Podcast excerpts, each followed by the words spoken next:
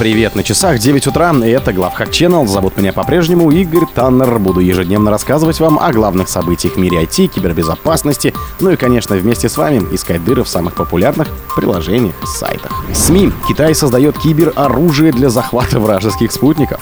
Яндекс Клауд открывает общий доступ к сканеру уязвимостей.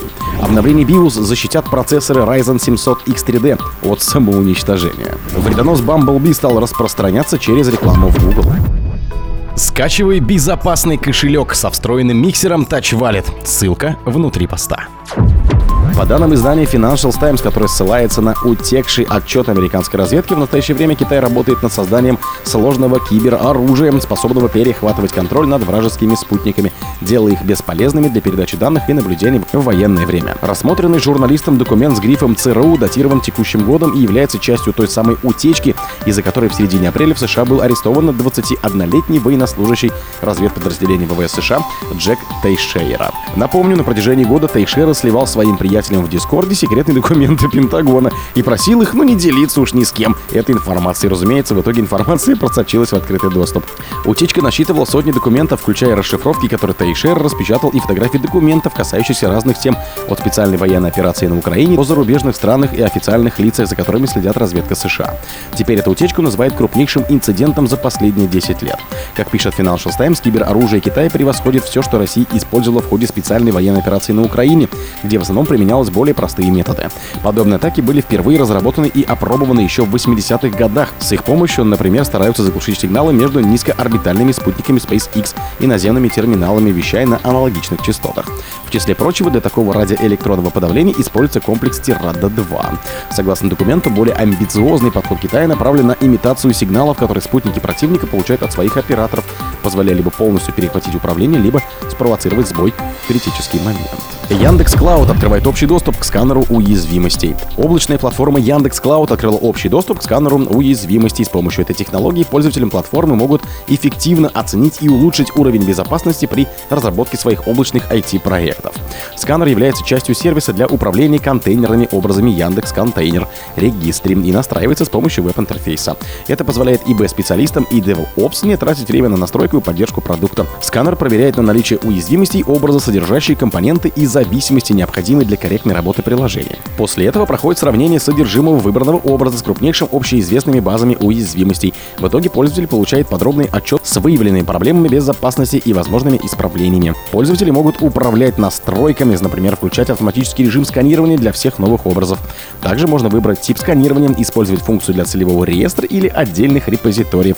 Обещают, что в будущем появится возможность включать сканер по расписанию.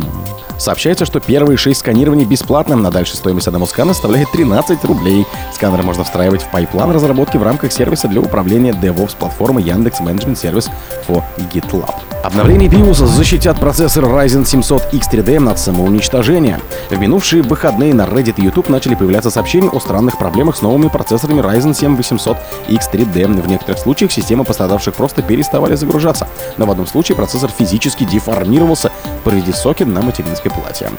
Как сообщили в компании MCI, эти повреждения могли быть вызваны проблемами с аномальным напряжением. Дело в том, что по умолчанию процессоры Ryzen 700 X3D работают с более низким вольтажем, чем обычные процессоры Ryzen 700, так как дополнительный кэш L3 может повышать температуру и затруднять охлаждение процессора. Это сделало новые процессоры более энергоэффективными, чем стандартные Ryzen. Однако в жертву такой эффективности пришлось нести возможности для разгона и другие функции, которыми энтузиасты обычно пользуются для повышения производительности своих ПК. В итоге процессоры Ryzen Ryzen 700 X3D исходно имеют ограничения на разгон и изменение параметров питания, но выпущенные теперь обновления для BIOS дополнительно запрещают любой overvolting, который может предоставить процессорам более мощности, чем нужно. При этом пользователи по-прежнему смогут использовать undervolting, то есть понижать напряжение, чтобы попробовать снизить температуру или потребление энергии. Сообщившие о проблемах пользователи в основном являются владельцами материнских плат Asus MSI, чипсет X670, и многие из них подчеркивают, что они используют для своих процессоров только настройки по умолчанию. Однако пока пострадавших слишком мало, чтобы с уверенностью говорить о проблемах на каком-то конкретном чипсете или на конкретных моделях материнских плат. Так, пользователь, чей процессор оказался физически поврежден, признался, что использовал не новейшую версию BIOS для своей материнской платы Asus, которой произошло повреждение, то есть на процессор могло быть подано слишком большое напряжение. Вредонос Bumblebee стал распространяться через рекламу Google. Фальшивая реклама таких известных программ, как ChatGPT, Zoom и Citrix Workspace распространяются загрузчик малваря Bumblebee, который, как считают эксперты, был разработан хак-группой Conti на замену бэкдору Bazaar Loader.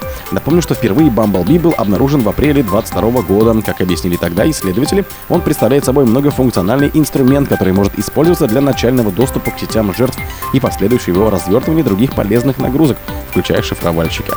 Как теперь сообщили специалисты из компании SecurityWorks, недавно злоумышленники запустили новую кампанию по распространению Bumblebee. На этот раз они используют Google Ads, продвигая тренизированные версии разных популярных приложений. К примеру, одна из компаний начиналась с рекламы в Google, а затем приводила жертву на фальшивую страницу загрузки Kiska AnyConnect Security Mobile клиент, созданную 16 февраля 2023 года и размещенную в домене на скомпрометированном WordPress сайте. Вместо искомого софта на этом сайте пользователь получал вредоносный установщик MCI с именем Kisko AnyConnect 49095 MCI, устанавливающий Bumblebee. Очевидно, что эта вредоносная компания нацелена на корпоративных пользователей, а зараженные устройства становятся точками входа для вымогателей.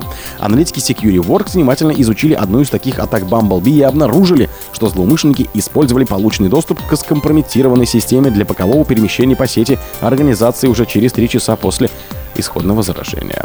О других событиях, но в это же время не пропустите. У микрофона был Игорь Таннер.